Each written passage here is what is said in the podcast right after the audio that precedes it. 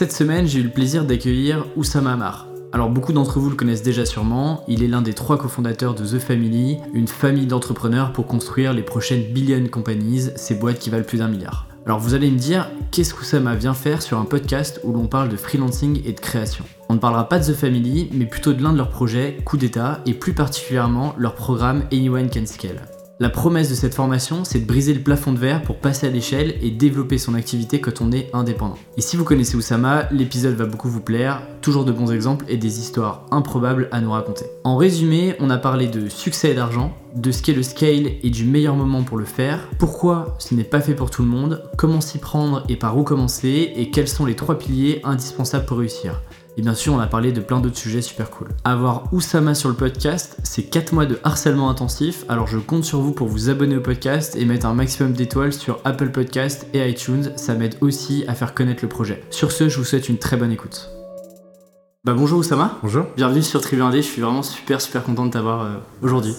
C'est gentil de m'inviter. Alors, je, te représente rapidement, mais tu es un des cofondateurs de The Family. Alors, ce qui est marrant avec The Family, c'est que ça existe depuis 2013 de mémoire. Ouais. Et on a toujours autant de mal à définir ce qu'est The Family. Ah, tu trouves? Ouais, j'ai l'impression que c'est quelque chose d'assez hybride, euh, qui est assez compliqué à ranger dans une case. Et je fais pas le parallèle avec la partie freelance consultant, où euh, même moi, je me demande parfois euh, comment est-ce que je dois me présenter, tu vois. Est-ce que je me présente plutôt par mes compétences, par des projets que je fais, par est-ce que j'ai un petit modèle ou j'ai un, un, nom un peu buzzword? C'est quoi, toi, à ton avis, par exemple, la meilleure manière de se présenter aujourd'hui quand tu entends des, plutôt des consultants, des freelances se présenter ou des, gens qui travaillent tout seuls, par quoi ils commencent? Est-ce que euh, plutôt tes compétences, euh, plutôt ce que tu fais, ta boîte euh? Je pense qu'un bon pitch, c'est un pitch personnalisé. Et c'est pour ça que moi, je démarre jamais un pitch sans avoir posé quelques questions pour qualifier la personne. Et qu'en fait, les, mauvais pitchers ont un pitch standard. Tu vois, quand tu, quand tu travailles ton pitch pour trouver le pitch, c'est qu'en fait, tu, ne tu comprends pas que le pitch, c'est une interaction. Je sais pas, c'est un peu comme quand tu rencontres quelqu'un que tu veux draguer c'est quoi la phrase? Il n'y en a pas. En fait, tu dois t'adapter à la personne, tu dois euh, trouver ce qu'il faut dire pour que la personne comprenne. Et donc, euh, il y a des gens, tu peux les caricaturalement les qualifier. Tu sais qu'il faut parler de tes compétences de façon rigoureuse. Tout à l'heure, par exemple, j'ai pitché The Family à un financier en lui disant que c'était une, infrastructure qui permettait d'acquérir de l'optionnalité euh, dans un certain nombre de classes d'actifs. Ce qui décrit parfaitement The Family. Je pense que très peu de gens qui nous écoutent viennent de comprendre ce que j'ai dit. Et à côté de ça, euh, si je décris The Family à, mon entourage, je leur dis bah, qu'on crée une famille d'entrepreneurs qui est prêt à tout pour qu'ils réussissent qui ressemble un peu à ma famille. Et donc voilà, donc le nom de famille est là. Mais il y a cette illusion du un pitch, il faut en sortir. Il faut vraiment apprendre à qualifier sa cible et dire ce que les gens ont besoin d'entendre pour passer à l'étape d'après. C'est ça un bon pitch. Mais, euh, mais je te rejoins complètement. Et d'ailleurs, euh, quand tu m'as demandé ce que je faisais juste avant, euh, j'ai aussi utilisé un vocabulaire et des choses que, que toi tu connais, que, que tu as déjà assimilé. Et du coup, en fait, tout de suite, ça va beaucoup plus vite. Et... Exactement. En plus de The Family, vous avez créé ce qu'on appelle des BFF, qui sont des, des, projets. de boîtes de services. Exactement. dont une qui s'appelle Coup d'État. Et c'est justement le sujet sur lequel j'ai envie de, de, parler avec toi parce que tu fais plein de choses, mais j'ai envie qu'on parle d'une chose qui est comment est-ce que tu peux scaler. Et la scalabilité, on en parle beaucoup euh, dans les startups, etc. On en parle un peu moins euh, quand tu, prends l'exemple de consultants, de petites agences, de freelance. Déjà pour toi, est-ce que qu'est-ce que ça veut dire scaler le scale, c'est un, un, peu un running gag pour moi parce que j'ai toujours l'impression de réussir à l'expliquer et après je me rends compte que les gens n'ont rien compris. En plus là, c'est qu'à l'audio donc. Euh... Alors c'est en plus qu'à l'audio donc je peux pas faire de schéma avec mes mains etc. Le scale, c'est la, la façon de, de servir un produit ou un service à plus de gens sans changer les éléments initiaux de sa production c'est-à-dire sans friction, sans frottement, qui y ait un milliard de personnes sur Google, ou qui y ait un million de personnes sur Google, ou qui y ait 10 000 personnes sur Google, Google, c'est Google c'est la scalabilité la plus parfaite. Et en fait, le scale, c'est en français le rendement croissant. C'est le fait de réussir à augmenter sa productivité en même temps qu'on augmente son nombre d'utilisateurs. Le scale, ça a des caractéristiques économiques un peu marrantes. Par exemple, pendant très longtemps, l'industrialisation, qui n'est pas le scale, produire quelque chose en millions d'exemplaires, c'est pas scaler. Parce que c'est ça, dans la partie scale, il y a une partie aussi euh, réduction des coûts. Exactement. Le scale, normalement, quand tu augmentes ton nombre d'utilisateurs, tu réduis ton coût par utilisateur et surtout, tu augmentes ton rendement par utilisateur. Ce qui est pas possible. Euh, quand tu es une boîte de consulting, par exemple, et que tu passes de 10 à 1000 consultants, tu scales pas. Parce qu'en fait, ton millième consultant, il va avoir besoin d'overhead, de management, euh, d'encadrement, de locaux, etc., qui fait que le coût est beaucoup plus fort que si tu n'as que 10 consultants. Et le scale a comme propriété que normalement, quand quelque chose scale bien, la qualité augmente dans le temps. Google, quand il y a un milliard de requêtes, bah, c'est beaucoup plus efficace que quand il y en a eu 10. Et la question, c'est quand tu te poses la question du scale au niveau de l'individu, ça veut dire quoi? Alors, moi, avant, je séparais le monde entre ce qui était scalable et pas scalable. J'aimais bien cette distinction. Un peu plus euh, gris euh, que ça, c'est moins noir et blanc? Ouais, c'était noir et blanc. C'est facile, le noir et blanc, ça aide à se trier. Et puis, euh, on a embauché un, un, garçon dans notre équipe qui s'appelle Jedi. Et puis, Jedi m'a montré une mode aux États-Unis que je connaissais pas, qui s'appelle les Product Services, qui sont des services ou des freelances qui utilisent des techniques de scale dans une partie de leur process pour augmenter leur productivité, leur rendement. Et en fait, je me suis rendu compte que tous les business avaient une face nord et une face sud, que dans tous les business, il y a des aspects scalables et des aspects non scalables, et que la face nord est plus ou moins large. Il y a des business comme Google qui ont 99% de leur business en face nord, mais même chez Google, il y a des choses qui ne scalent pas. Et en fait, dans cette face nord, dans tout business, on peut développer des approches scalables. Et je me suis rendu compte à ce moment-là que la scalabilité, c'était pas qu'une propriété du business model, mais c'était aussi une, méthodologie de production. On pouvait mettre de la scalabilité dans des étapes de production. Je me suis dit, mais attends, en fait, la scalabilité, c'est aussi une méthode de production. Et comme toute méthode de production, bah, euh, si tu es avocat, bah, il y a des choses que tu peux scaler dans ton métier, il y a des choses que tu peux pas scaler. Forcément, ta face nord va être petite. Tu vas pas passer de, tu, vas pas devenir une intelligence artificielle qui répond à toutes les questions juridiques, mais tu peux qualifier tes clients de façon standard, tu peux générer des leads, etc. Et ça m'a fait réfléchir à c'est quoi les outils du scale? Et en fait, les outils du scale, c'est la standardisation du produit, le fait de faire travailler tes utilisateurs pour toi, et le fait d'obtenir des rendements à l'échelle. Et c'est ça qu'on développe dans Coup d'État et One Can Scale. Trop bien, tu as déjà abordé pas mal de sujets euh, que j'ai envie de creuser avec toi. Euh, généralement, euh, tu dis que tu aimes, moins les méthodes et tu préfères plutôt l'inspiration et que t'aimes pas trop passer de temps sur les méthodes. D'ailleurs, pourquoi? Pourquoi Parce que je me suis rendu compte que quand tu donnes des méthodes aux gens, les gens retiennent la méthode et pas, pas l'intuition. C'est un peu le proverbe le sage montre la lune, l'idiot regarde le doigt. Et, et moi, je l'ai vécu ça avec le Lean Startup. Quand Lean Startup est sorti, je vivais à San Francisco. J'ai assisté à Lean Startup. Lean Startup, rapidement, pour ceux qui ne connaissent pas, c'est une sorte de méthodologie euh, agile euh, et tout, ce qu'on peut y trouver pour monter. C'est vraiment une checklist de comment réussir ta boîte. Et euh, alors, j'avais la chance à l'époque d'avoir rencontré l'auteur. Il n'était pas connu comme aujourd'hui. C'était la gentille ambiance. Et moi, j'étais hyper enthousiaste. Et donc, j'ai acheté, je sais pas, 50, 100 exemplaires de Lean Startup et je l'ai offert à tous mes potes, tout le monde. Et là, j'ai commencé à assister à une catastrophe. Donc, Lean Startup, ça te dit quoi? Ça te dit, faut tester tes hypothèses avant de fabriquer ton produit. Le fameux fake it until make it. Bon, ok. Et puis là, j'ai commencé à voir des gens tester n'importe comment. Donc, ils faisaient des checklists. Ils disaient, bon, lundi, je parle à un client. Salut, tu trouves ça bien? Ouais, c'est cool. Ok, test, donne. Euh, étape 2. Et, et, les gens arrêtaient de mettre du bon sens, du, du, jugement, de la compréhension, et ils appliquaient la méthode. À tel point qu'en 12 mois, j'ai dû commencer à expliquer à tout le monde que j'étais contre le Lean Startup.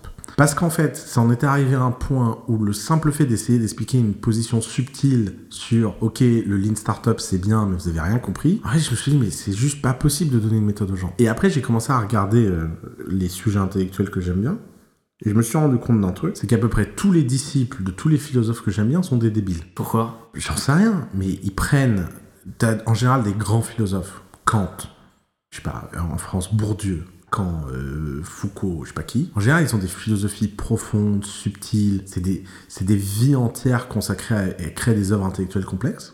Après, ils ont des disciples. Et les disciples, putain, faut les suivre, les mecs. Donc, je sais pas, Bourdieu, qui est un mec très très subtil, le moindre disciple de Bourdieu est, est un ahuri. Et en fait, je me suis rendu compte que le problème, c'est que les gens qui aimaient les méthodes sont des gens qui n'aiment pas penser par eux-mêmes, qui n'aiment pas mettre de la subtilité, de, leur personnalité, leur version de la chose, et que c'est des gens qui copient au lieu de voler. Or, le talent, c'est une question de voleur. Quand tu fais une recette de cuisine, et qu'on te dit, euh, faut mettre 200 trucs, machin, pour la faire bien, il faut respecter la recette sans la respecter. Faut la sentir, la recette. Faut donner ta propre version de la recette. Si tu as le malheur, la plupart des recettes, de la respecter au millimètre près, c'est fade. Ça n'a aucun goût. Parce qu'en fait, la plupart des twists, des coups de main, des machins, sont en fait des, apports du cuisinier qui sont même pas vraiment exprimables. C'est ta personne dans un plat. Ce qui fait un bon plat, c'est ta personne. Ce qui fait une bonne start-up, c'est ta personne. Donc évidemment que les méthodes peuvent te donner des guidelines. Mais moi, ce que j'essaie de faire maintenant, c'est de dire aux gens, posez-vous les bonnes questions, posez-vous les vraies questions d'inspiration, essayez d'avoir le bon mindset, et si vous avez le bon mindset, vous allez y arriver. Et ça me fait penser à une phrase de Saint-Exupéry que j'avais pas compris quand je l'avais lu la première fois, et que je l'ai compris en faisant The Family, c'est que Saint-Exupéry dit, si tu veux apprendre à un type à construire des bateaux, ne lui parle ni d'architecture ni de charpente, mais amène-le naviguer en mer pendant des semaines. Parce qu'en fait, l'idée, c'est que si tu ne portes pas dans ton cœur l'envie du bateau, on peut t'expliquer charpente, machin et tout, ça ne rentre pas en fait. De la même façon que quand tu prends Lean Startup en disant je choisis mon idée en faisant ma Customer Discovery, j'ai toujours des gens qui viennent me voir fait. Alors euh, nous avons testé notre MVP, alors euh, il a été validé par le feedback du marché et maintenant nous sommes prêts à rentrer dans la phase de. Mais t'es là, mais T'es un robot, mon pote. Qu'est-ce qui s'est passé dans ta vie pour en arriver là? Mais tu crois pas qu'il y a aussi, euh, avec ce problème de méthode, c'est euh, c'est aussi que euh, on cherche aussi, on, simplifie au maximum, on, fait, on prend pas mal de raccourcis, ce qui fait que, en fait, derrière, tu dis, ok, mais moi, j'ai essayé d'utiliser la méthode et elle a pas fonctionné, et c'est aussi pour ça que tu as tout ce truc où, où tu transformes ça en gourou et autres. Mais bien sûr, mais c'est d'ailleurs, moi, je, je, pense souvent à ce pauvre Eric Rice, là, qui, qui doit se taper la tête contre les murs en se disant mais qu'est-ce que j'ai engendré comme monstre avec Lean Startup? Maintenant, tu as des consultants en Lean Startup. Je pense pas quand il a écrit ce livre, il a vu tout ça venir. Mais, mais t'as, Et ensuite, la méthode devient plus importante que ce qu'on fait. C'est-à-dire qu'après, les gens, ça devient religieux. Moi, par exemple, il y a des gens, ils viennent me voir, ils me disent voilà, euh, tu utilises tel mot qui vient de telle méthode, mais bon, tu respectes rien dans cette méthode, tu ne devrais pas avoir le droit d'utiliser ce mot. Tu dis, mais. Oui. Mais qu'est-ce qui se passe, les gars? Euh, Et en fait, tu te rends compte que ce sentiment. D'ailleurs, pour faire une image qui va me valoir beaucoup de problèmes. C'est la même chose avec les religieux. La, la, plupart des gens très très très très très orthodoxes religieusement, ils sont timbrés parce qu'en fait, ils passent leur temps à essayer d'interpréter à la lettre des choses qui sont des vues de l'esprit. Je pense pas euh, quand dans la Bible on dit que quand tu touches un porc, on doit t'exécuter à mort je pense pas que qui que ce soit prend ça au sens littéral à l'époque. Ouais, c'est le principe du dogme, quoi. Exactement. Et quand tu commences à le prendre au sens littéral, ça donne des trucs flippants. De la même... Et c'est la même chose dans les tech startups, en fait. Quand tu commences à prendre les choses sans distance, sans intelligence, sans y mettre ton cœur et ta personne, bah, tout devient flippant. Et c'est pour ça qu'il faut faire très, très, très attention avec les méthodes. Bah, ça tombe bien, sur le podcast, on donne un peu de méthode, mais euh, enfin en tout cas, j'essaye avec mes invités de, que tout le monde arrive à se poser les bonnes questions pour avancer, donc c'est parfait, euh, et c'est là-dessus que euh, on va discuter. Avant de rentrer vraiment dans c'est quoi les outils de scale, comment est-ce que je peux me mettre dans cet état d'esprit de scale, à quel moment je scale, y a, y a j'avais vraiment une question que je voulais te poser sur, tu parles aussi de l'argent et du succès comme parfois un moteur un peu contre-intuitif pour avancer, et je pense que c'est aussi pareil que tu sais quand tu te lances en consultant en freelance, euh, le fait de parfois te lancer peut-être pour des mauvaises raisons. Euh, tu dis que en gros globalement, bah, plus tu réussis, plus t'as d'emmerdes, plus tu, euh, en fait, t'as des problématiques beaucoup plus grosses qu'au tout début. Est-ce que tu penses que du coup cette analogie, elle est aussi vraie que t'es en freelance ou que t'es consultant et que tu veux scaler ou pas? Est-ce qu'il faut être prêt à se dire je scale pas pour être plus libre, avoir plus de temps, etc. Mais j'accepte aussi de scaler parce que ça va accélérer et que du coup, je vais avoir aussi bah, du coup plus d'emmerdes? Ouais, alors ce rapport emmerde-liberté, il est, il est compliqué en fait. Parce que tout a un prix. C'est un truc, moi j'ai mis beaucoup de temps à comprendre ça. C'est une histoire de trade-off en fait? Ouais, je pense que dans la vie, toute décision que tu prends a un prix secret, invisible, et que tu te rends pas compte. Tu vois, les, euh, cet été, j'ai rencontré quelqu'un euh, qui est euh, relativement célèbre, et, et, je lui parlais de ma célébrité de série Z. Parce que moi, je suis un mec, euh, je suis un mec de série Z célèbre. Tu sais, c'est des films sur les zombies un peu bidons. C'est marrant. Pourquoi tu te, tu te mets cette image-là parce, que, parce que je suis célèbre dans une toute petite communauté de gens. Ce qui est exactement la même chose que les mecs dans les séries Z. C'est-à-dire que les gens qui le connaissent sont fans, et tous les autres se disent mais pour... c'est qui, ce, c'est qui, celui-là, tu vois? Et, en fait, je lui disais que c'était super agréable parce que j'avais l'intersection parfaite. Parce que pour l'ego, c'est sympa quand les gens t'aiment bien. Tu vois, pas... Il y a plein de stars qui disent Ah là là, mon Dieu, c'était. Ouais, ça va, les gars. on se Il y a pire. Il y a pire. Mais de même moment, je peux aller faire mes courses et il n'y a pas d'émeute. Tu vois, je parlais avec ce type qui me disait Bah ouais, ça fait 10 ans que je n'ai pas fait de course parce que je peux juste pas rentrer dans un supermarché. Et en fait, euh, je lui demandais est-ce qu'il avait eu envie d'être célèbre. Il me dit oui, ça m'a toujours fait rêver, mais je m'étais pas rendu compte du prix à payer. Et que maintenant, rétrospectivement, je sais pas si je leur paierai consciemment ce prix. En fait, le scale, c'est la même chose. Il y a un prix à payer. Le prix à payer, c'est que succès, argent, ça a un coût. Et ce coût, il faut savoir pourquoi on a envie de le payer ou pas. Et il y a tout un mouvement de gens qui cherchent le bonheur par euh, le temps libre, euh, en essayant de travailler moins. C'est les fameux 4 Hours Work Week euh, de Tim Ferriss, machin. Je, je trouve ce mouvement formidable, mais le prix à payer de ça, c'est le plafonnement. C'est très très dur dans ces gens-là de trouver des gens qui ont un sens dans leur vie. Moi, la plupart des gens que je connais qui gagnent de l'argent à pas faire grand-chose, ils se sentent assez vides en fait. Ils se disent ah, pourquoi, quel est le goût de cet argent, etc. Et ce mouvement d'indie maker, par exemple, tu le rentres là-dedans ou c'est encore un truc euh, séparé? T'as les deux. Dans ce mouvement d'indie maker, tu as euh, des gens qui sont comme ça et des gens qui cherchent à, à scaler quoi. Maintenant, la question c'est que quand tu aimes ce que tu fais, tu as envie de scaler pas simplement par l'argent pour le succès, mais parce que tu as envie que ce que tu fais, le plus de gens y aient accès. Ça, ça produit de l'argent et du succès, et ça, ça produit des emmerdes. Et en fait, ce deal, quoi que tu fasses, tu peux pas y échapper, en fait. Le, la courbe du succès est en général linéaire, la courbe des emmerdes est exponentielle.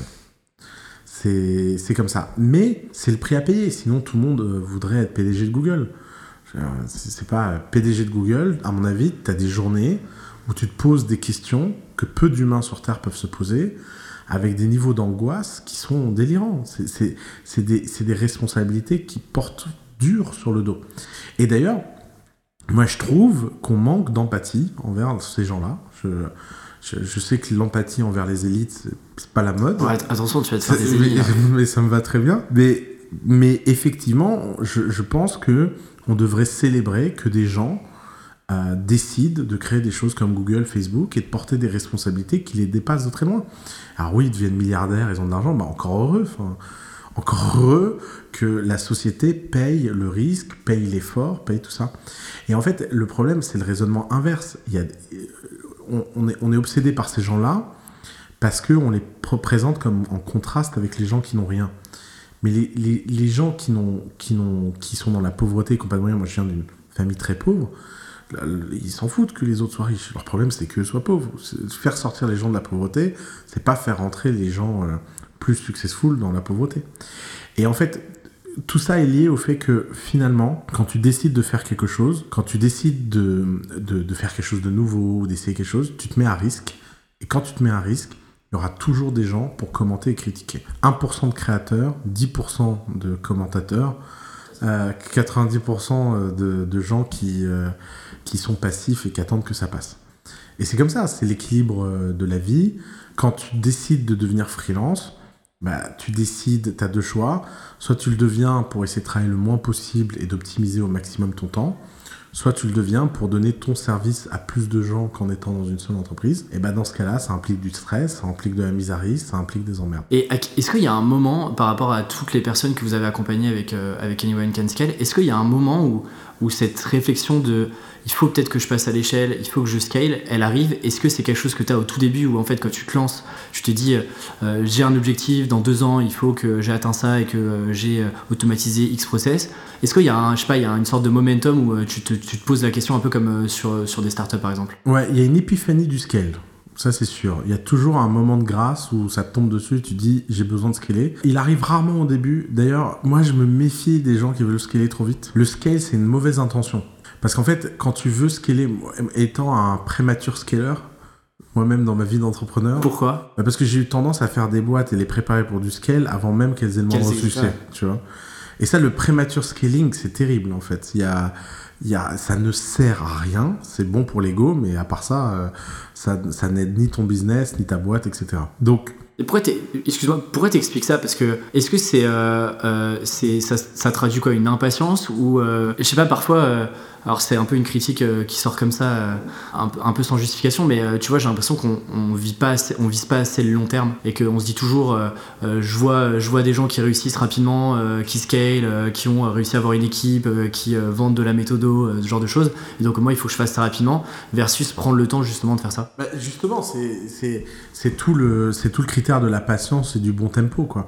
C'est un marathon, c'est dur de le courir en sprint. Euh, moi, je vois les meilleurs entrepreneurs de The Family, ils ont tous comme caractéristique commune d'être des gens très patients. Je pense qu'il faut la... Et ils arrivent à construire les choses en allant vite, sans, sans, c'est cette tension du je vais vite en patience, qui est bizarre, qui est euh, souvent inaccessible. Mais effectivement, tu- quand tu bâtis quelque chose et que tu anticipes trop vite le scale, bah t'y mets beaucoup d'ego en fait, parce que tu imagines un succès que t'as pas encore mérité. Et c'est quoi les, les facteurs qui te, qui, qui te font dire que euh, il faut que tu réfléchisses à ça et que tu te mettes dans cette réflexion? Est-ce que c'est euh, bah, je commence à refuser euh, plein de clients parce que j'ai pas assez de temps? Est-ce qu'il y a, il y a deux, trois, deux, trois facteurs comme ça que tu peux. Le le meilleur, c'est l'incapacité de produire et l'incapacité de servir. Cette frustration de mais merde, attends, euh, j'ai l'impression de travailler nuit et jour et de pas être à la hauteur de la demande de marché. Ça, c'est le tempo idéal pour aller scaler. Alors que tu as envie de produire plus. Exactement. Quand on pense scaling, on pense euh, passer à l'échelle, accélérer, on pense aussi, du coup, t'en parles un petit peu, mais d'industrialisation. Et généralement, quand tu penses industrialisation, tu penses aussi euh, bah, perte de qualité. Ouais. Est-ce que tu penses que du coup, en scalant euh, sur un business de freelance où euh, bah, tu vends ton expertise, t'as une qualité de rendu par rapport à d'autres d'autres alternatives, est-ce qu'en scalant, il y a un risque aussi de, du coup, de perdre en qualité sur, sur, sur des projets, sur une relation client, sur ce genre de choses? Alors, c'est le risque, et surtout, il faut le voir comme un risque temporel, c'est-à-dire que la perte de qualité peut être temporaire, mais elle est obligatoire. Quand tu standardises, tu perds en qualité, il faut l'affronter, et ça peut s'améliorer dans le temps, il faut essayer de l'améliorer dans le temps, mais tu ne peux pas scaler en améliorant la qualité. Ok, super intéressant. Tu dois passer par cette phase, et le but, c'est que cette phase soit le plus euh, court possible et temporaire possible, mais c'est comme quand tu délègues quelque chose, tu ne peux pas, ça peut pas augmenter en qualité d'abord. J'ai eu Jérôme Dumont sur le podcast, euh, l'auteur de la Mhm. 25e heure, et il me disait pareil sur la partie quand tu veux tester de nouvelles formes de productivité, tu as toujours un moment où en fait tu perds en efficacité pour gagner derrière. Exactement. Dans, euh, dans une de tes conférences, euh, pareil sur euh, Coup d'État, tu mentionnes une agence de com, je crois que c'est Minipixel ou Pixel, je sais plus. Est-ce que tu peux rappeler rapidement l'histoire? Parce que je trouve que c'est un bon exemple aussi de. Bah, c'est un bon exemple. C'est des, c'est- c'est- c'est des mecs qui se sont posé la question de comment rendre l'accès aux agences design avec un business model au forfait, abonnement en illimité. Ce qui, pour la plupart des agences design, paraît mais Irrationnel. irrationnel. Et, et ils l'ont fait, et ça a du succès, et ils ont bien scalé. Et c'est la preuve que 80% du travail que tu as avec une agence peut être standardisé, amélioré et mis dans un process qui, euh, qui aide en fait. Comment euh, eux ils ont eu cette réflexion là dès le départ ou euh, ça a été euh, ils ont commencé un peu à la mano et ensuite ils ont ils ont créé tout ça ou pas? Ils ont commencé à la mano et ils ont, je pense qu'ils ont souff- souffert de fainéantise positive où en fait je pense qu'ils se sont dit mais euh, c'est chiant de négocier des devis, des machins, des trucs. On pourrait pas avoir un, juste un prix là et puis euh, puis ça a donné leur truc. C'était mon intuition sur ce qui s'est passé. Et en fait c'est souvent comme ça. La, la fainéantise positive c'est très très très fort. C'est euh, c'est le nombre de choses qui ont lieu en optimisation dans le monde parce que les gens ça les emmerde. C'est euh, c'est quand même incroyable. Soyons feignants quoi en gros. Intelligemment, positivement, ouais. C'est ah, c'est comme tout, t'as toujours deux pièces. euh, la fainéantise négative, bon, bah ça, ça détruit tout. euh, si, si tu fais pas le travail que tu dois faire, va pas se passer grand chose. J'ai entendu une histoire récemment qui m'a fait délirer. Euh, J'ai découvert que la première web store du monde, où euh, t'avais un shopping cart, etc., c'était un associé de Paul Graham qui avait créé ça, qui a créé Y Combinator. Et parce que le mec, ça le faisait chier euh, de programmer un logiciel. Et il s'est dit, bah autant que ce soit dans un web service, quoi. Parce que bon, pas besoin de compiler et tout. Et vraiment, c'est parti d'un malentendu, en fait, tu vois. La première web app, c'est un mec qui s'est dit, ah non, on va quand même pas compiler un truc. Attends, j'ai un petit script perle là, je vais le faire. Et je trouve ça ouf, en fait. Et euh, il y a beaucoup, beaucoup de trucs comme ça, en fait. Euh, ce serait marrant d'ailleurs de créer une sorte de dictionnaire des grands feignants. Tous les moments dans l'histoire, les mecs se sont dit Attends, Et ça a conduit à un truc. euh, faut porter sur le dos là Attends, je vais mettre deux bouts de bois, une roue et on va faire une charrette, non? Parce que là, j'en ai marre de porter des trucs sur mon dos. Non, c'est vrai que c'est un bon, euh, un bon projet si- s'il y en a qui se, qui, qui- qui se chauffent là-dessus. Euh, comment est-ce qu'on met un peu de scale dans sa vie Euh, Est-ce que toi, tu. Du coup, avec Anyone Can Scale, il n'y avait pas que des freelances, il y avait aussi des. il me semble qu'il y avait des avocats, des médecins, etc., qui sont une forme d'indépendance? La, la- la- première partie d'Anyone Can Scale est vraiment sur le scale individuel. Combien de temps ça. Généralement, enfin, on, on se doute bien que tu scales pas du jour au lendemain, tu te réveilles, tu te dis, ok, j'ai mis en place tout ce que j'avais à mettre en place, etc. Faut 18 mois pour faire les choses bien. Ok, étape par étape. Ouais. Et du coup, Un bon cycle de mise en place de méthode de scale, c'est 18 mois. Et c'est des cycles de 18 mois. C'est quoi les. Si tu devais essayer de trouver des grandes étapes, par exemple, sur ces 18 mois-là? Je pense que ça repose sur les trois outils du scale qui sont la standardisation, l'automatisation et le fait de faire travailler ses utilisateurs. Et je pense que ça repose sur un, faire des tests pour trouver lequel de ces trois outils est le plus adapté, et ensuite le mettre en place, et ensuite recommencer le test sur les trois et passer comme ça d'étape en étape. Et d'ailleurs, en parlant de test, euh, parce que moi je me posais la question, effectivement, ces trois outils-là, donc c'est, je répète, faire travailler ses clients, euh, automatiser et standardiser. D'ailleurs, sur la standardisation, ça fait quand même un peu peur parce que généralement, quand tu euh, et, je suis dans ce biais-là aussi où, tu te dis, mais non, mais moi, moi, mon service, il est unique, il est adapté à chaque besoin, etc. Qu'est-ce que tu réponds à, tous ces freelances qui aimeraient scaler mais veulent pas standardiser, entre guillemets, au sens propre du terme? Bah, d'oublier le scale. c'est pas grave. Euh, le scale, c'est pas pour tout le monde. Euh, et d'ailleurs, si tu réfléchis, tu peux te dire, ok, ton exécution est unique. Prenons ton cas, copywriter.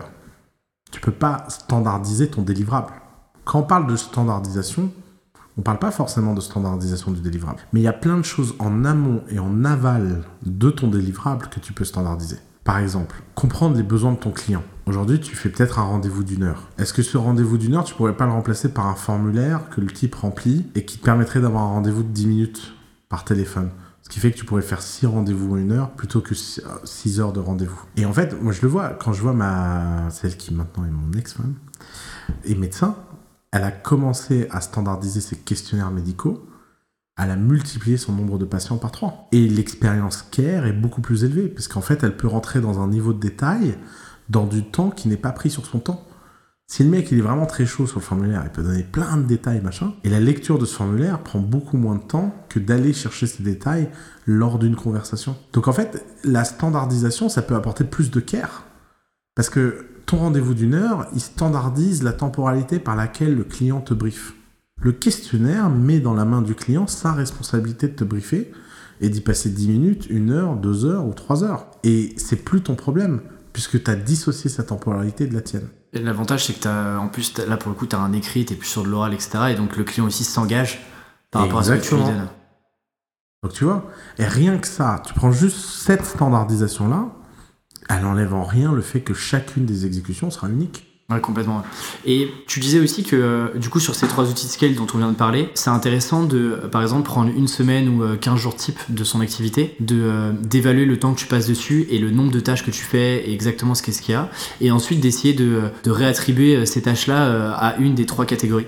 Est-ce que tu peux parler un petit peu de, de ce process-là et de rentrer un peu plus dans le détail de comment est-ce que, globalement... Bah, tu, il n'y a pas plus de détails que ça, tu l'as très très bien fait. J'étais bon élève. Tu étais très bon élève. Tu prends ton calendrier et tu essaies de détailler l'ensemble de tes actions. Tu prends trois codes couleurs, tu mets dans ton calendrier, et tu essaies aussi, peut-être détail, de réorganiser les temporalités de où tu fais les choses. C'est incroyable comment on peut gagner en productivité simplement en standardisant son agenda. Ouais, c'est-à-dire euh, peut-être regrouper des tâches euh, sur une demi-journée euh, pour aller plus vite et pas switcher tout le temps. Par exemple, c'est un exemple à la con. Avant, moi, je faisais mes emails en continu. Aïe aïe aïe. Osama, c'est pas. Ça prend un temps fou. Bah, un jour, je me suis dit, ok, une heure. Je fais beaucoup plus d'emails quand je suis en une heure concentré email que quand je le fais ongoing. Tu parles d'emploi du temps et il euh, y a un truc que j'aime beaucoup et que je me suis même noté noir sur blanc et que tu répètes souvent, c'est que euh, on surestime beaucoup ce qu'on peut faire à court terme et on sous-estime beaucoup ce qu'on peut faire à long terme. Là-dessus, tu prends un exemple euh, que j'aime beaucoup sur l'exponentiel et c'est très lié au scale. Est-ce que tu l'as en tête ou pas cet exemple-là avec le Ouais, je l'ai en tête. C'est je sais pas si t'as une calculatrice sur toi, mais j'adore jouer à ce jeu. Et eh bah, j'ai pas de calculette. Non, mais c'est pas grave. Mais en gros, le, jeu, c'est de dire aux gens, ok, la valeur d'exponentielle euh, en 1 euh, c'est euh, 10 par exemple. 1, ouais. Euh, la valeur d'exponentielle en 10, c'est combien? Alors les gens en général, ils donnent un truc à peu près. Puis après, tu leur dis, bon, bah alors la valeur d'exponentielle en 15, puis là, ils surestiment la valeur. Et puis après, tu leur dis la, valeur d'exponentielle en 100, et là, ils la sous-estiment complètement. Et en fait, c'est parce que on n'est pas du tout, du tout apte à comprendre l'exponentielle. C'est un phénomène qui nous dépasse, et on a un cerveau qui a envie de tout linéariser. Donc, c'est pour ça que tous les gens qui font des BP, c'est soit trop optimiste, soit pas assez optimiste. Il n'y a jamais personne qui tombe juste en faisant un BP. Notre capacité de forecast, notre capacité d'anticipation, elle est euh, quasi nulle en fait. C'est ça, ça, ne marche pas. Mais bon, ce qui montre aussi, c'est que si on fait des petits pas tous les jours et des progrès tous les jours, on finit par faire des, des choses incroyables. Et d'ailleurs, euh, tous ces freelances qui essayent de scaler, est-ce que, euh, par exemple, ils se disent, et dis-moi si c'est pas le cas, hein, mais ils se disent, est-ce que, je sais pas, pendant une journée, je vais, je vais expérimenter, je vais tester des choses, je vais mettre en place une méthode, je vais mettre en place un nouvel outil ou autre. est-ce que c'est plutôt, je, je m'alloue du temps petit à petit pour essayer de, de scaler, ou j'essaie de faire ça de manière quotidienne, ou à chaque nouvel, nouveau projet, nouveau sujet, je retente des choses? Est-ce que, je sais pas, il y a peut-être un pattern commun que tu vois, que tu observes, qui marche bien? Je pense que les gens qui savent faire des petits pas euh, des grandes victoires. Il faut, avoir ce sens de toujours, toujours expérimenter, toujours tester et surtout pas faire des grands plans sur la comète. J'ai un peu euh, quatre, grandes étapes euh, auxquelles je pense et que tu avais rapidement abordé, mais pour que, un, tu passes au scale, deux, que ça soit efficace, et trois, que ça marche globalement. Et le premier, on en, parlait un tout petit peu avant le début, c'est euh, bah, en fait, si tu n'as pas suffisamment de leads et que tu n'as pas suffisamment de clients, bah, ça sert à rien de te poser la question de euh, est-ce qu'il faut scaler ou pas euh, si tu as suffisamment de temps pour gérer tous tes clients-là. Est-ce que tu as des conseils sur comment est-ce que tu potentiellement tu peux faire en sorte de générer beaucoup plus de leads? Pour te forcer et te mettre dans une position où, ok, j'ai trop de demandes, il faut que je trouve des solutions. Est-ce qu'il il y a des conseils que tu as pu donner à des, à, des, indépendants que tu as pu rencontrer Ouais, alors le conseil numéro un, c'est si vraiment il y a une crise de ce type-là, c'est de, de faire un truc tout bête. Tu mets la liste de tes clients dans un tableau, tu les notes en qualité, et quitte à décevoir des gens, autant décevoir des clients de faible qualité. C'est de la gestion de crise de court terme. C'est comme à l'hôpital, tu rentres aux urgences, tu classes les gens par euh, danger imminent de mort et tu t'occupes pas des gens qui ont un bras cassé. Et ça, les freelances sont terribles pour ça parce qu'ils n'ont pas ce réflexe de une relation contractuelle de qualité, c'est aussi une relation où on y trouve chacun son intérêt. Et donc, classer les clients si on a trop et donner la priorité à ceux qui ont une vraie valeur de long terme, c'est ce qui va bâtir la bonne réputation. Le type qui a été euh, ignoré, maltraité, s'il te fait une mauvaise réputation, c'est pas très grave s'il est de faible qualité. Donc, ce traitement, il est hyper important. Ensuite, à partir de là, il faut réussir à gérer un process qui te permet petit à petit de traiter de plus en plus de gens grâce aux outils du scale, notamment la standardisation, etc. Et c'est là où en fait tu as une chance de changer la donne. Parce que comme tu as traité ton flux, tu vas passer de 20% des gens traités à 30% des gens à 40%, et tu peux même revenir envers ceux qui ont été maltraités et les regagner. Il n'y a rien de mieux que de gagner quelqu'un qu'on a maltraité avec un nouveau process, une nouvelle étape, etc. Comment est-ce qu'on standardise une offre Globalement, euh, on parle de produits. Souvent, euh, je, pense à un, type qui s'appelle Brian Cassel, que tu connais peut-être, qui parle de productisation. Mais globalement, comment est-ce que tu fais quand, par exemple, euh, tu as un business par exemple de copywriting ou de content? Comment est-ce que tu fais pour transformer ça en produit quoi? Eh ben en fait, tu essaies de trouver le type de content qu'on te demande le plus souvent. Par exemple, il y a un exemple très célèbre en copywriting d'une nana qui a lancé en suivant le cours de Brian euh, Kessel. Il le cite tout le temps en exemple euh, parce que je pense que ça marche bien. Website review. Tu vois, website review, c'est un truc que tu peux faire à distance. Tu peux donner tes recommandations de copywriting. Tu peux en descendre beaucoup euh, dans la journée et tu peux faire remplir un formulaire standard aux gens.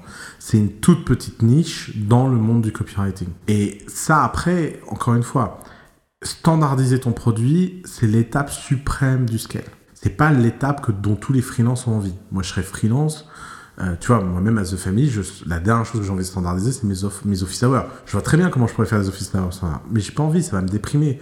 Il y a un moment, tu as aussi dans ta vie besoin de trouver du goût dans ton travail, dans l'œuvre, etc. Et donc, c'est pour ça que la standardisation, c'est pas qu'un sujet de l'œuvre, tu peux être aussi un sujet du process. Mais quand tu décides de standardiser ton produit, ton, offre de service, il y a toujours un sous-segment plus rentable que les autres. Euh, je vois très bien pourquoi le copyright de website, ça paye mieux que n'importe quelle autre forme de copyright, parce que c'est un copyright de la correction. Et la correction, c'est beaucoup plus pragmatique et beaucoup moins à débat que la création. Et donc, tu vois, tu te spécialises là-dedans et, là, tu peux enchaîner. Et d'ailleurs, je, pense à, je pense à un truc. Est-ce que du coup, est-ce que le scaling est quand même très lié à la, à la, notion de spécialisation? Tu vois, je me dis, si par exemple je faisais, euh, j'étais un graphiste et que je faisais euh, de l'UX sur un site, euh, des affiches, etc. Est-ce que bah, du coup, c'est quand même euh, moins évident de te dire vers quoi j'ai envie de tendre, euh, qu'est-ce que je peux standardiser. La, la, la spécialisation, c'est la, la condition sine qua non du scale quand on est un freelance. Ok, bah merci de confirmer ça. Et c'est quoi les, les- les outils, les, les conseils que tu, par exemple sur de l'avant-vente, parce qu'on en a déjà parlé, est-ce qu'il y a des, des outils ou des, ou des frameworks que tu, euh, que tu recommandes, que des gens ont déjà testé, ou tu as déjà eu des retours d'expérience là-dessus ou pas? Ouais, alors euh, je suis, je suis un peu embarrassé parce que euh, Valentin, en- qui est mon associé dans Coolita, ouais, Valentin Richard, c'est le pro de ça. Il a testé tous les outils, tous les machins. Il a vraiment fait ce travail. Moi, les outils que j'utilise pour moi-même dans ma propre vie, en général, euh, je les recommande à personne parce qu'en fait, je me rends compte que je commence à être vieux. Et toi, j'utilise des trucs comme Atext. Bah pourquoi Ouais, c'est ouais, je connais, j'utilise aussi. Ouais, Ouais. mais bon. Le raccourci du coup à texte, c'est un peu comme un text expander. T'as des raccourcis, tu les notes et puis. euh, Exactement, mais bon, ça, ça vieillit mal quand même ces outils, tu vois. Euh, quand je vois les outils que Valentin utilise, je me dis putain, faut que je me remette à jour quand même. Mais euh, donc voilà, donc euh, t'inviteras Valentin et il te fera, un- il te fera une, une bonne, une bonne session là-dessus. Moi, j'ai, Il me fera une, une interview tout doux. j'ai- euh, tu, tu vois, j'ai encore des scripts, j'ai encore des scripts perles dans Emacs, hein, donc, euh, Ah oui, ok. donc en fait, je me dis qu'il faut, euh, va falloir se mettre à jour. Mais bon, après une fois que t'as un truc qui marche, t'as pas non plus envie de l'innovation pour l'innovation, ça sert à rien. Mais euh, par exemple, récemment, il y a un outil que j'ai découvert qui s'appelle Pipify, Je connais pas, qui fait quoi du coup? Qui te permet de standardiser des process et de forcer les gens avec qui tu travailles de suivre un process, et ça te permet de créer une sorte d'abstraction du process collaboratif. Et c'est comme une sorte de Trello en stéroïde, Ok. où tu peux définir des questions, des étapes, des autorisations. Du coup, que ton client en fait doit valider avant de passer à l'étape supérieure. Exactement. C'est un chef-d'œuvre ce produit. Tu vois, c'est sorti il y a deux ans. Euh, je crois qu'ils ont 150 millions de valos. C'est incroyable. Pipefy, P-I-P-E-F-Y.com. Ok. Écoute, euh, j'ai regardé, je mettrai les liens. Et est-ce que, euh, si, par exemple tu découpes, un- peu le, le cycle de, vie d'une mission, donc tu as la prospection, euh, pr- prise de besoin, etc. Ensuite, tu as la propale. Est-ce que par exemple, la propale, c'est des choses que tu peux standardiser? En fait, qu'est-ce qu'on potentiellement est facilement euh, des choses qu'on peut tester rapidement si des personnes se posent la question de euh, qu'est-ce que, sur quoi est-ce que je me focaliser en priorité pour euh, tester des choses? Est-ce qu'il y a des. Il y a des points euh, particuliers qui sont euh, plus importants ou plus faciles entre guillemets que d'autres à, scaler ou pas? En fait, euh, la logique toute bête, c'est de si tu si s'il n'y a pas quelque chose que tu as plus envie de scaler que les autres et tu veux juste suivre une méthode, tu pars de l'amont vers l'aval et tu suis le process. Puisqu'en fait, l'amont est toujours plus large que l'aval. Et donc tous les gains de scale que tu fais en amont a beaucoup plus d'impact que n'importe quel gain de scale que tu fais en aval. C'est tout bête. Et donc tu peux suivre comme ça ton process dans ton tunnel. Ok. Un des derniers, enfin un des trois outils, c'est euh, faire travailler ses clients. Ouais. Que tu me dis ça globalement, bah moi j'adhère à fond. J'aimerais bien que mes clients euh, bossent un peu plus euh, que sur, sur, sur certains Ouais. sujets. Est-ce que c'est pas trop utopique de dire ça? Non, bah non, bah tu n'utilises pas Facebook.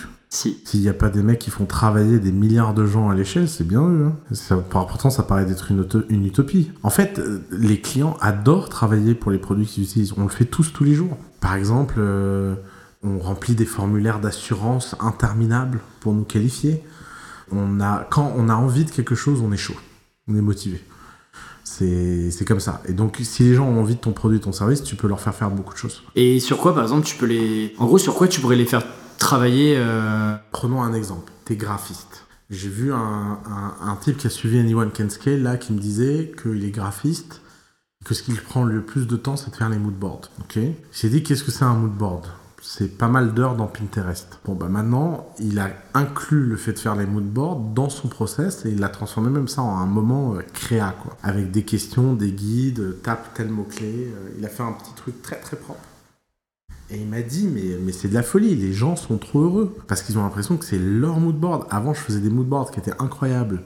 Les mecs, ils m'ont regardé en me disant, ouais, bon, en fait, euh, ok. Et, et lui, ça l'a complètement euh, transformé dans son travail. Ok, ça typiquement c'est un super exemple effectivement euh, de, de prendre quelque chose que toi tu faisais tout seul dans ton coin en posant potentiellement deux trois questions etc.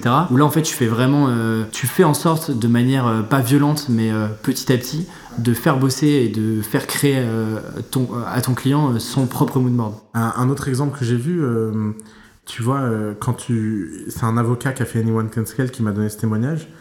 Fait du droit de la concurrence. C'est dur. Un des sujets en droit de la concurrence, c'est tout ce qui est jurisprudence. Et il me disait, bah moi avant, euh, c'est les stagiaires qui faisaient ça. Bah maintenant, on donne accès à la base de données au client et on lui dit, vas-y, éclate-toi. Les gens, ils sont trop contents. Et en fait, c'est tout con, mais je pense que quand tu es dans un sujet où. Alors, évidemment, ça marche pas avec tous les clients. Il y a des gens. Pareil, le moodboard, il y a des clients qui. Il me dit 20% de mes clients, ça les fait chier de faire le moodboard. Mais je le fais. Mais je suis passé de faire 100% des moodboards à 20. À 20%, ouais. Je suis gagnant. De la même façon, je suis passé de faire les recherches sur 100% des clients en, en concurrence à quelques-uns. Et il y a des gens qui aiment vraiment, tu vois, s'impliquer. Et on n'utilise pas assez cette énergie d'implication. On traite les gens qui veulent pas s'impliquer, les gens qui veulent s'impliquer, en les alignant sur le fait qu'ils veulent pas s'impliquer, alors qu'en fait, en traitant les gens qui veulent pas s'impliquer, ce qui s'implique en les alignant sur impliqués, ça a moins d'impact négatif pour ceux qui s'impliquent pas. Et d'ailleurs, tu, peux, il y, y, a, y, a un truc pour détecter ces clients-là ou pas? Est-ce qu'il y a un truc pour détecter euh, des clients qui seront beaucoup plus chauds de bosser eux-mêmes? Versus des clients euh, qui attendent juste que tu fasses de la presta euh, le, le, le, process tout simplement et, et, le fait de les qualifier dans le process en leur posant des questions et en voyant leur, euh, leur réaction. Quoi. Ok, trop bien. Je te propose de passer aux dernières questions ouais. du podcast. Ma première question qui est plus générale que le scale, c'est euh, pour toi, c'est quoi la représentation de la réussite? La représentation de la réussite, moi je pense que la réussite ça n'existe pas. C'est... En fait, à chaque fois que tu as une milestone en disant euh, j'aurais, j'avais ça moi avant. Je, je disais j'aurais réussi quand j'aurai une maison, quand j'aurai un ça. Après, tu les as, tu dis, bon, ok, en fait, merde. c'est toujours infini. En fait, la réussite et l'échec, c'est des illusions. La seule chose qui existe, c'est l'envie de continuer.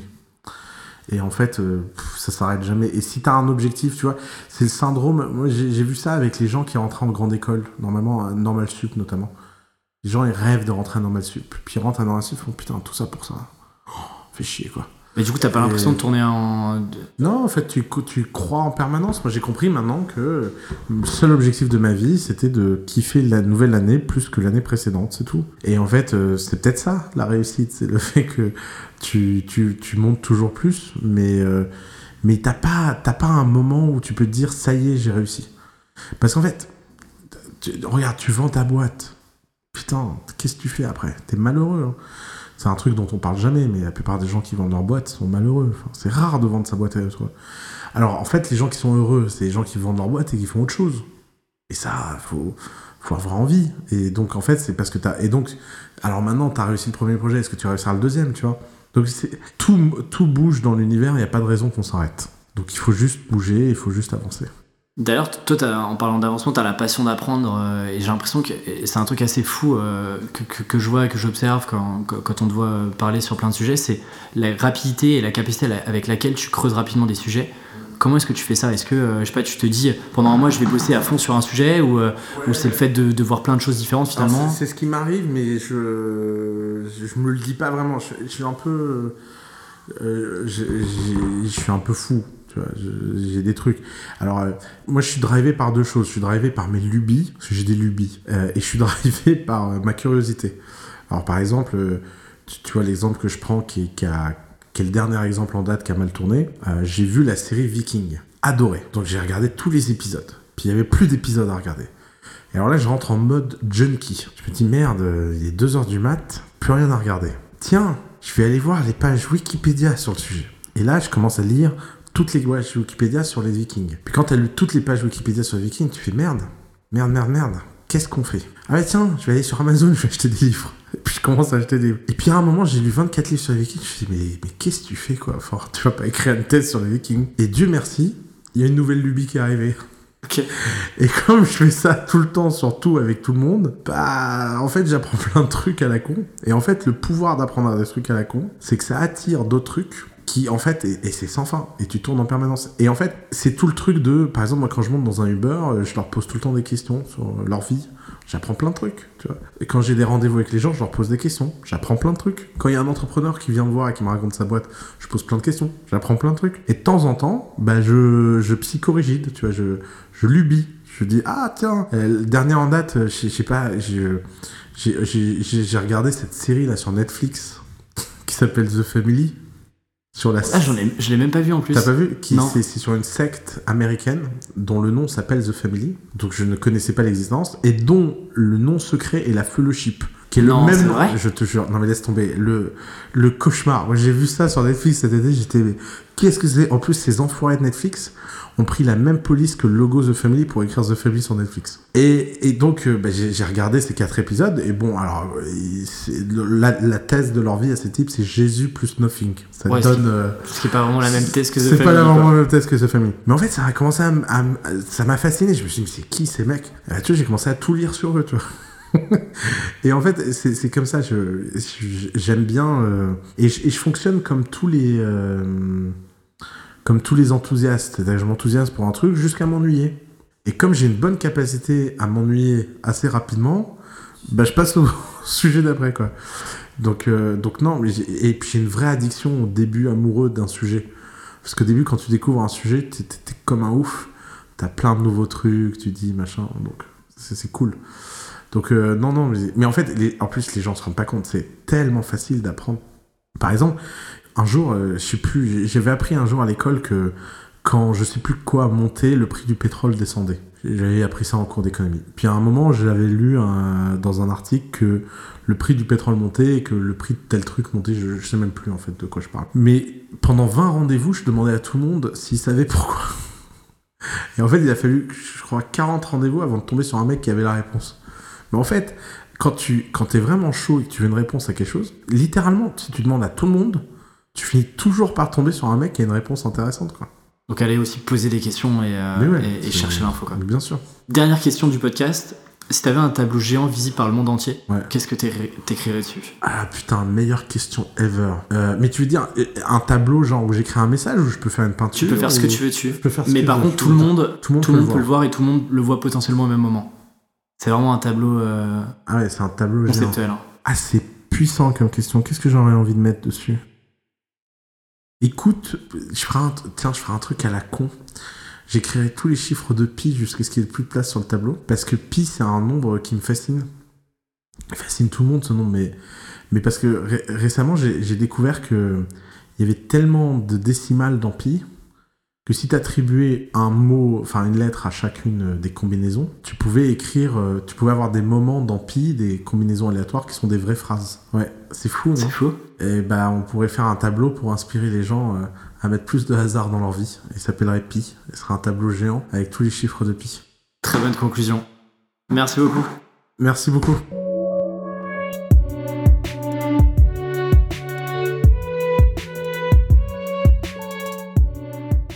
Merci d'avoir écouté jusqu'au bout. Le meilleur moyen de m'aider et de me soutenir, c'est de noter le podcast sur iTunes ou Apple Podcast.